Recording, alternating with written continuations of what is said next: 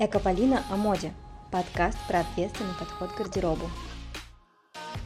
Всем привет, меня зовут Полина Насырова, я эко-фэшн-активистка, а, веду блог на Дзене, и вот этот чудесный подкаст про экологичную моду и ответственный подход к гардеробу, и сегодня у меня в гостях Настя Антонова, основательница, создательница чудесного винтажного проекта «Кирпис». Настя сейчас немножко расскажет про себя. А, привет, Настя.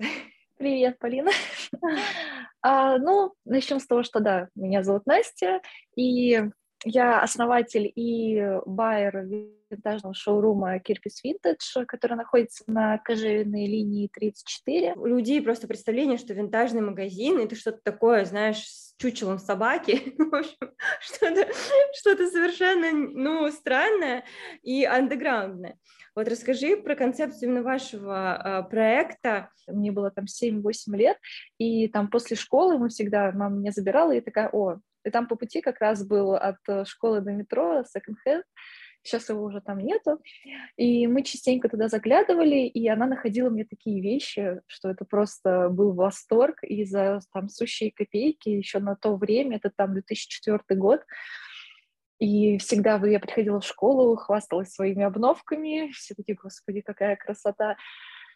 Вот, и так получилось, что уже в среднем, наверное, возрасте я стала ходить по секонд-хендам самостоятельно, и мне, наверное, не знаю, передалось по наследству, я находила такие вещи, которые можно было там на то время тот же бомпер, который можно было купить в Бершке, я находила намного дешевле в тех же секонд-хендах. Мне всегда как-то было, э, знаешь, не, даже не стыдно, мне не хотелось это признавать как-то, и я хранила такую некую тайну, потому что я знала, что мои одноклассники не все это принимают, mm-hmm. потому что все-таки воспитание, оно у всех разное. Вот, а потом как-то в 10-11 классе моя подружайка пришла в вещи э, и такая, а, да это секонд-хенд около моего дома. я такая, блин, так можно было, можно было об этом спокойно говорить и не стесняясь. Потом как раз-таки это 10-11 класс, бум был гаражных распродаж. Я подумала, почему бы не попробовать. Я стала искать вещи специально под э, распродажу. То есть предпочтительно это был винтаж как-то так получилось, что у меня все вещи стали разбирать, и я такая, так значит, мой вкус кому-то нравится, то есть это, это все не зря, это кому-то интересно. Вот, и так э, получилось, что во, на втором курсе я попала в Финляндию, и я влюбилась в те кирпутории, которые я увидела. Да? Объясни, что такое кирпутори. А, название кирпис — это сокращенное от uh, кирпутори, от финского барахолка. Я стала думать о том, что было бы здорово создать какое-то свое пространство, свое дело, но я это все постоянно откладывала и думала о том, что да, у меня не получится, да как-то, да, да что такое. А это как раз был расцвет, вот Киса Маркет в этажах был, там у них первый магазинчик, потом а, я не помню еще какие были. Ну, то есть все-все прям начиналось, и все, и я такая, ну, они же есть, а куда я, да что ж там, да ничего.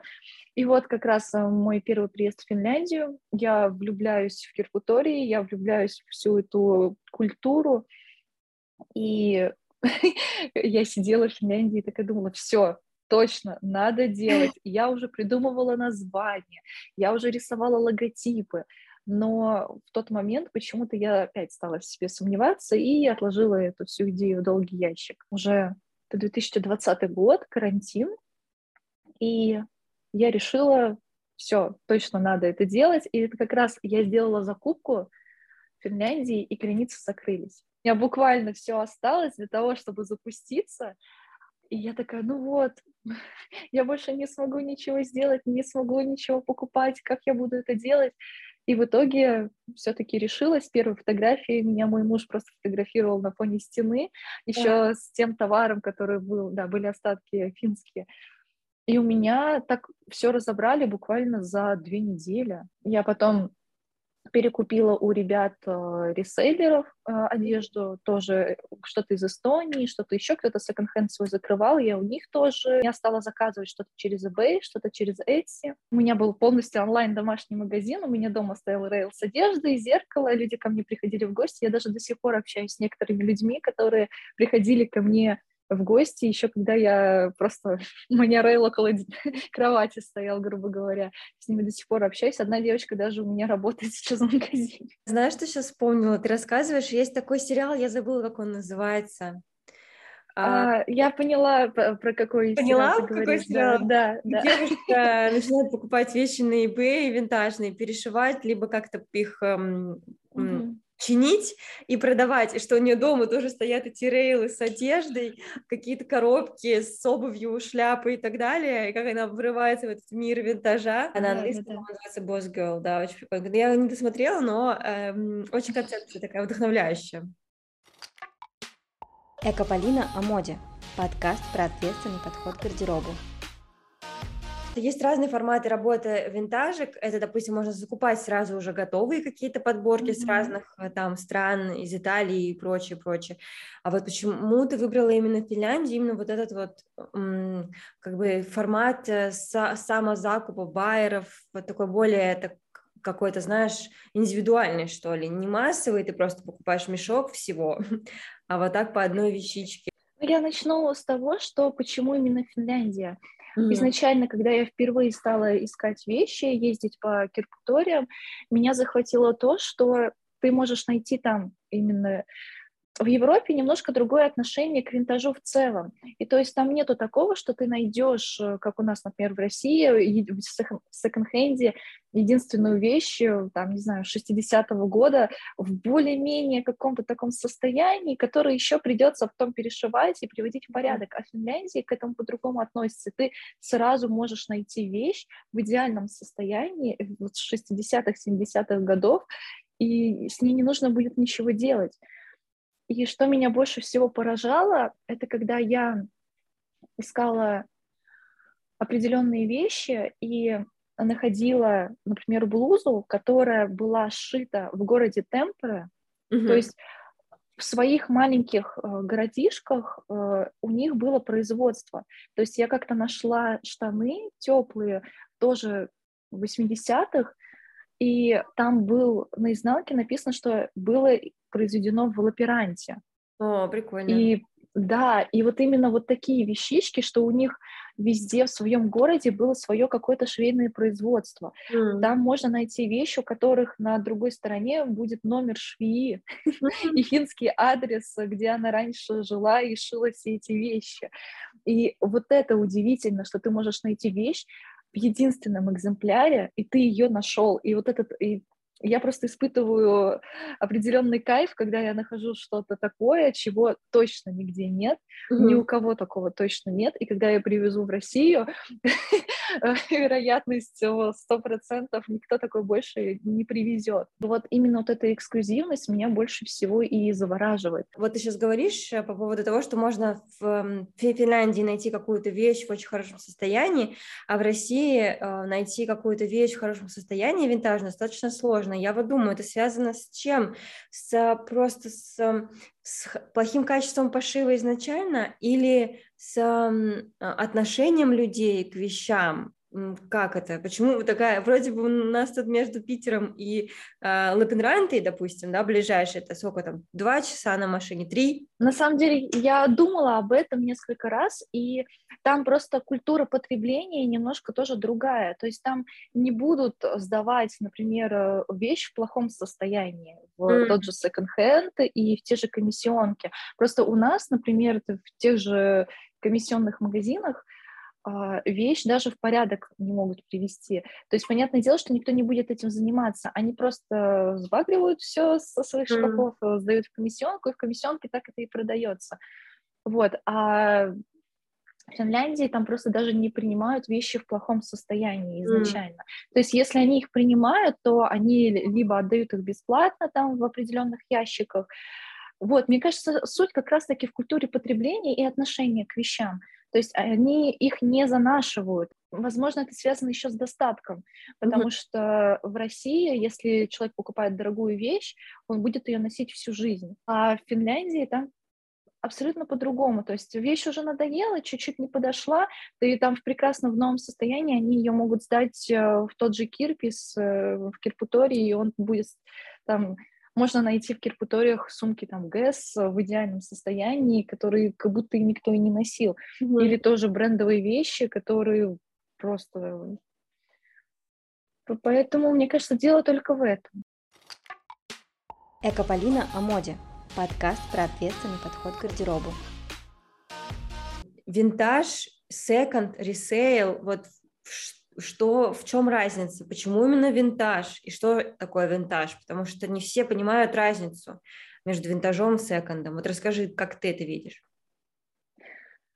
А, я чуть-чуть начну с того, что мы, как мне кажется, первая винтажка в Петербурге, которая открылась с открытыми стенами, так сказать, со стеклянными, потому что нас видно и с улицы, и со стороны из кабеля внутри.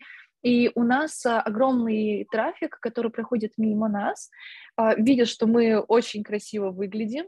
Когда они к нам заходят, и мы рассказываем, что мы винтажный шоурум, у людей ломается шаблон, и они не понимают. Они такие, то есть вы секонд-хенд? А мне, если честно, немножко обидно, когда называют нас секонд-хендом, потому что концепция секонд-хенда — это оптовые закупки, оптовые продажи. А, единственное, что там делают, это от, могут отпарить одежду, и то не всегда, и развесить по вешалкам. Все, это все, что делает секонд-хенд.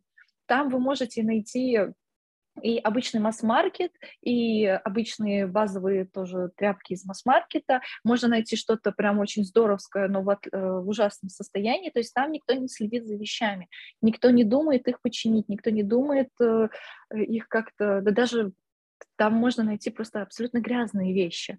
А концепция винтажного шоурума — это определенная селекция вещей. То есть мы не принимаем э, абсолютно все. То есть у нас идет жесткий отбор.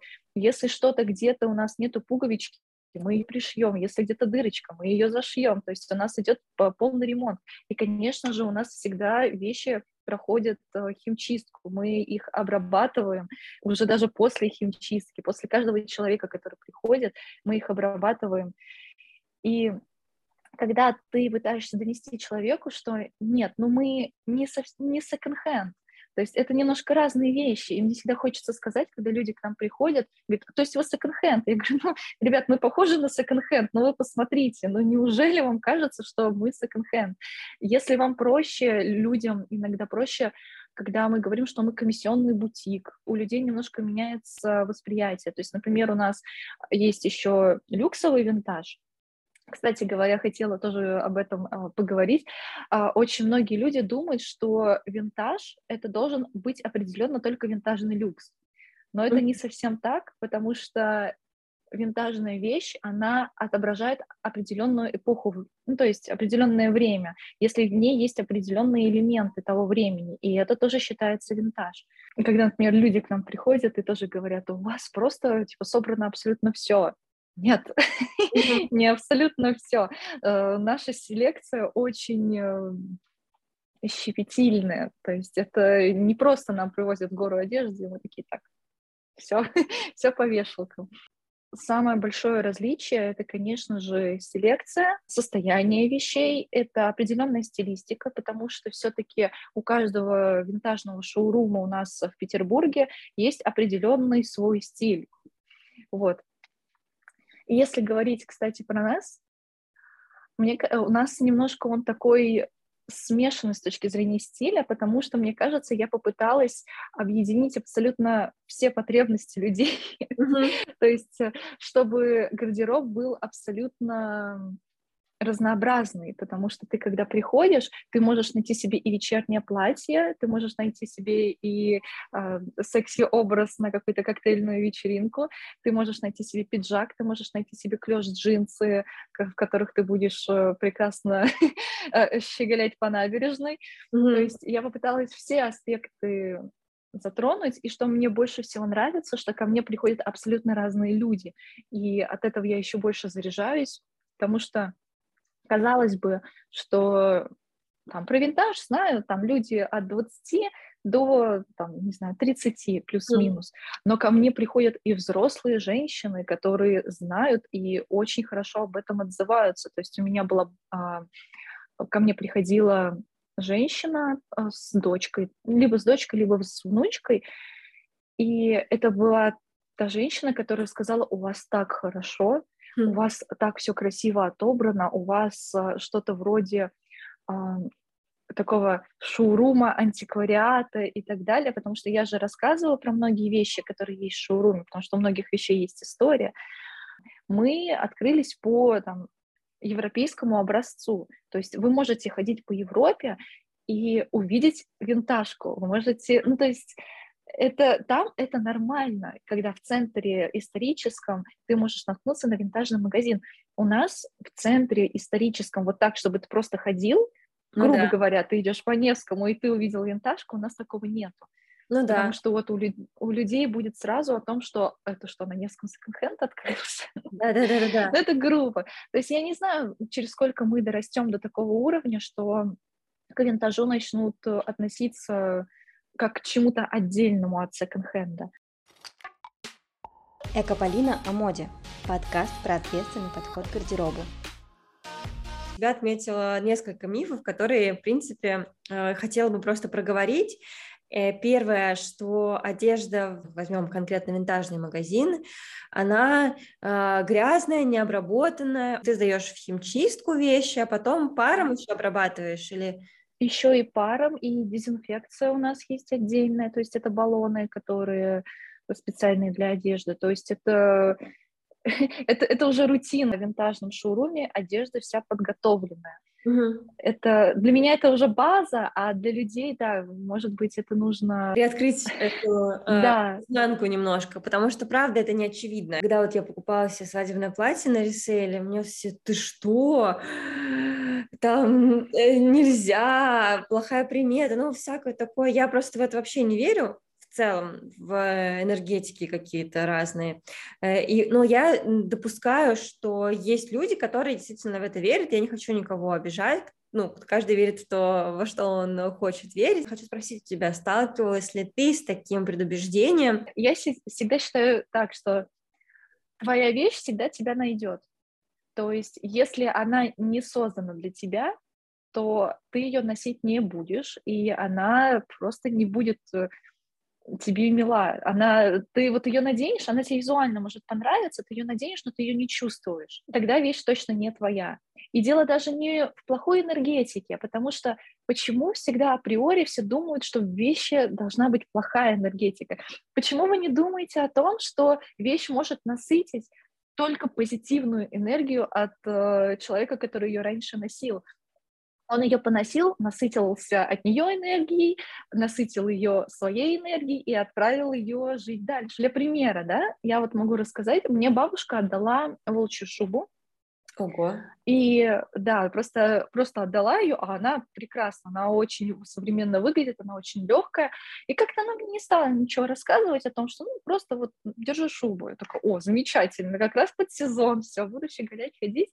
А оказалось потом, что это полушубок моей мамы, угу. который даже это была длинная шуба, она ее обрезала в 22 года, чтобы она была короткой и красивой, чтобы было видно ноги, и в этой шубе она познакомилась с моим отцом. Когда, например, у нас в магазине есть вещи, которые те же платья Верамонт 80-х, 70-х годов, и когда ты людям про них рассказываешь, и они, я вижу, что у них тоже огонь в глазах, они такие, да, я хочу это померить, это как прекрасно, забегайте. Они выходят, они прекрасны в этих платьях, и о какой плохой энергетике может идти речь, если платье, ты вот его надел, и оно твое, оно село по тебе, оно было как будто специально под тебя сшито. Я считаю, что вещь несет, если ты ее увидел и влюбился в нее, значит, она для тебя, и она несет в себе только для тебя позитивную энергию. Экополина о моде. Подкаст про ответственный подход к гардеробу. Возможно ли заменить э, шопинг в новых магазинах шопингом на реселе. И я могу понять людей, которые очень часто, да, покупают вещи в магазинах, потому что это, ну, fast fashion, и ты можешь быстро забежать, купить себе что-то на завтра, и все, и больше не париться. А чтобы найти что-то эксклюзивное, оригинальное, тебе нужно потратить время, тебе нужно там перерыть э, все эти рейлы, и, может быть, не один секонд-хенд тебе нужно перерыть, чтобы что-то найти идеальное.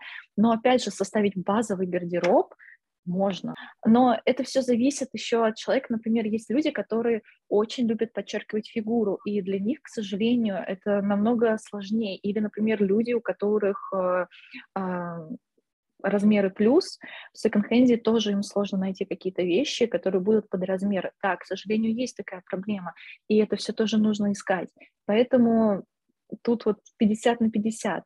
Но лично я, я просто обожаю оверсайз, я обожаю большую одежду, я э, себе сама что-то перешиваю, переделываю. Я сама кайфую от того, что я могу пойти и купить себе кожаную куртку в секонд-хенде, потому что мне нравится его размер, мне нравится, что она так выглядит массивно, что она такая бандитская, и я хочу в ней ходить. Вот, а есть люди, которые никогда не пойдут и лучше пойдут э, в ту же, ну, сейчас уже не в Зару, но в какой-нибудь масс-маркет и купит себе ту же кожанку, только из полиэстера, которая э, сотрется через э, сезон, возможно, потому что качество, к сожалению, в масс-маркетах все уменьшается, уменьшается. Поэтому лично я считаю, что можно. Можно выглядеть супер классно, одеваясь только в секонд-хендах, э, комиссионках, винтажках и вообще быть э, Э, самый модный на районе. А можно одеваться в масс-маркетах и э, выглядеть абсолютно обычно. Но, кстати говоря, еще про тренды. Сейчас же возвращаются двухтысячные, и, например, если человек хочет найти э, прям какую-то диковинку из двухтысячных и прям выглядеть очень классно, это нужно идти в секонд-хенд. Экополина о моде. Подкаст про ответственный подход к гардеробу связи с пандемией изначально, потом а, сейчас то, что там нет сообщения с Европой, а, качество секонд-хенда очень сильно упало, а я хочу напомнить, что секонд-хенды покупают вещи не в России, а в Европе. Такое ощущение, что достали все вообще сундуки все, что лежало где-то на складе далеко и давно никто этого не покупал, сейчас как будто бы все это достали и повесили. Ну, это самые дешевые оптовые мешки, поэтому они просто ими закупались, и поэтому там как раз вот в этих самых дешевых вещах, там может быть в единичном случае что-то классное, но по большей части это какая-нибудь база из масс-маркета или Шейна, то есть там уже, там да, даже да. сейчас начали появляться в секонд-хенде одежда Шейна, что просто... Как сейчас в данных реалиях а, ты планируешь а, закупать э, вещи? Ну, я так понимаю, что тебя это не сильно все коснулось, но расскажи, как вообще это все на тебя повлияло или нет? Ну, с Финляндией у меня нет проблемы по пересечению границы, и плюс у меня стоит сейчас э, европейская вакцина, она еще будет действовать 9 месяцев, а сейчас туристу с европейской вакциной можно, как э, сказать, пересекать э, европейские другие границы. Вот, поэтому в этом мне ну, можно сказать, повезло. Если говорить про байеров, то сейчас мы тоже общаемся с э, девочками, которые отправляют, ну, у них, например, ВНЖ в Париже или в Испании или еще где-нибудь. Мы с ними общаемся, и сейчас мы думаем о том, чтобы отправлять вещи на почту в Финляндию, а я из Финляндии уже буду забирать и вывозить в Россию. Также у меня есть байеры, которые сейчас тоже спокойно, у меня есть э, прекрасная женщина, которая тоже мне помогает и привозит части из Финляндии, только чуть-чуть с другой части Финки. Вот, я более в приграничных городах, а она больше в центральных, вот. Так что мы с ней тоже работаем. вот. А потом я еще хотела рассказать как раз-таки про секонд-хенды именно оптовые. Я сейчас работаю с одним итальянским, получается, винтажным проектом, который отбер... делает уже определенную селекцию вещей, именно винтажных. Mm-hmm. Они это все отправляют а, вместе с оптовой одеждой, то есть э, это определенный торговый дом, который занимается оптовыми закупками, но э, этим проектом занимается отдельная женщина, которая это все отдельно заказывает для винтажных шоурумов, в том числе и вот и для меня. Вот, но мешки, которые приходят, то есть там уже селекция, но я из этого мешка провожу еще одну селекцию, то есть я не, не все беру оттуда. И таким образом это все еще вдвойне уменьшается, так сказать, грубо говоря, уменьшается доход с него, потому что часть вещей там может быть абсолютно непригодной для моего магазина, потому что э, итальянцы хитрые и могут положить туда внутрь немножко не те вещи, которые ты изначально заказывал. Чаще всего там там попадается масс-маркет, бывает. То есть он по стилистике может подходить, потому что итальянцы думают, ну, типа норм, наверное, они там это все в единой стилистике, а я понимаю, что я, я принципиально не беру масс-маркет, даже как под комиссию, мы же работаем как комиссионный магазин, я не беру принципиально. Mm-hmm. Очень редко бывают какие-то модели, которые я беру чисто на попробовать. Экополина о моде. Подкаст про ответственный подход к гардеробу. Я очень хорошо ориентируюсь на ресейле, то есть секонды, вторичный рынок, перепродажи, все вот это. А, но именно в плане винтажа мне иногда боязно покупать какие-то вещи, потому что винтаж, он обычно, во-первых, дороже, во-вторых, а, я боюсь, что я куплю что-то не совсем у честного продавца, меня обманут, какие-то такие, знаешь, а, предрассудки, может быть, ты дашь какие-то вводные, первичные, чтобы было с чего начать, как-то, чтобы более уверенно себя почувствовать именно в этой вот нише узкой винтажной? Ну, изначально, наверное, я скажу о том, что винтаж сочетать, например, с винтажом не стоит. То есть, если вы покупаете винтажную вещь, она должна быть акцентной в гардеробе и в образе в любом случае. Винтажный люкс — это очень сложный сегмент на самом деле, потому что вот у меня есть модели пиджака Versace 80-го года, и я очень долго сомневалась о том, оригинал это или нет, потому что у нас э, в Петербурге э, люди, которые оценщики, которые могут определить, э, оригинал это нет, их практически не существует. Чтобы вас не обманули, нужно покупать винтаж в специализированных местах, то есть в специализированных винтажках. Вот у меня была история, что я увидела в комиссионке Пиджак как раз-таки Гуччи, кожаный, натуральная кожа, все отлично, но меня стала смущать бирка. Но на подкладе там есть эм, такой, такая бирочка, которую делают как раз-таки на брендовых итальянских вещах, типа Made in Italy там написано.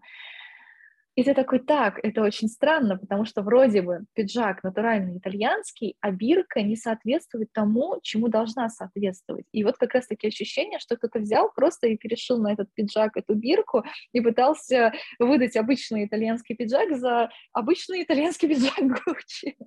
Если вы нашли какую-то вещь, и вам кажется, что это оригинал и что это винтаж, посмотрите на бирку, и постарайтесь ее хотя бы загуглить и посмотреть, потому что у каждого бренда со временем менялась бирка.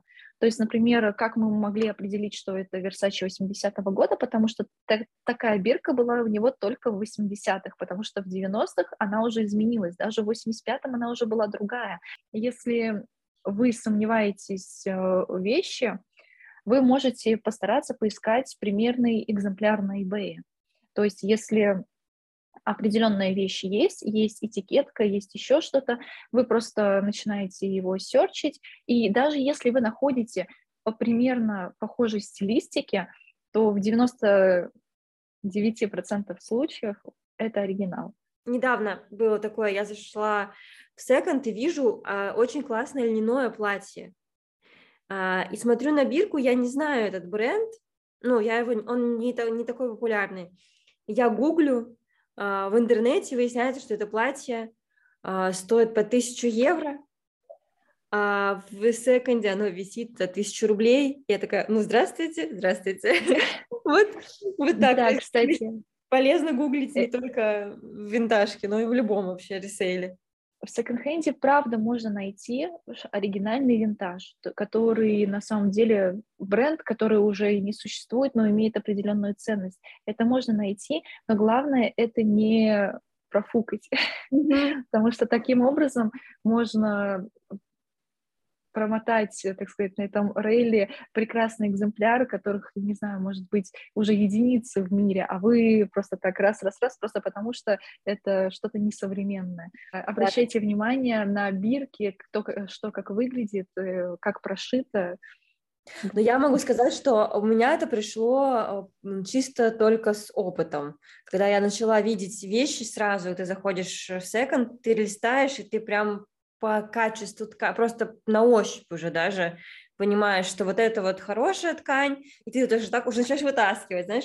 Первый, первое касание — это руками ты просто проходишь, и ты понимаешь, что здесь ткань не очень, даже, наверное, даже не стоит там раскрывать эту вещь, а вот здесь ткань хорошая, можно посмотреть, ты уже начинаешь смотреть на швы, на бренд, да, да. на фасон и так далее. То есть это на самом деле опыт, который можно теоретически наработать, было бы желание. Это было очень интересно.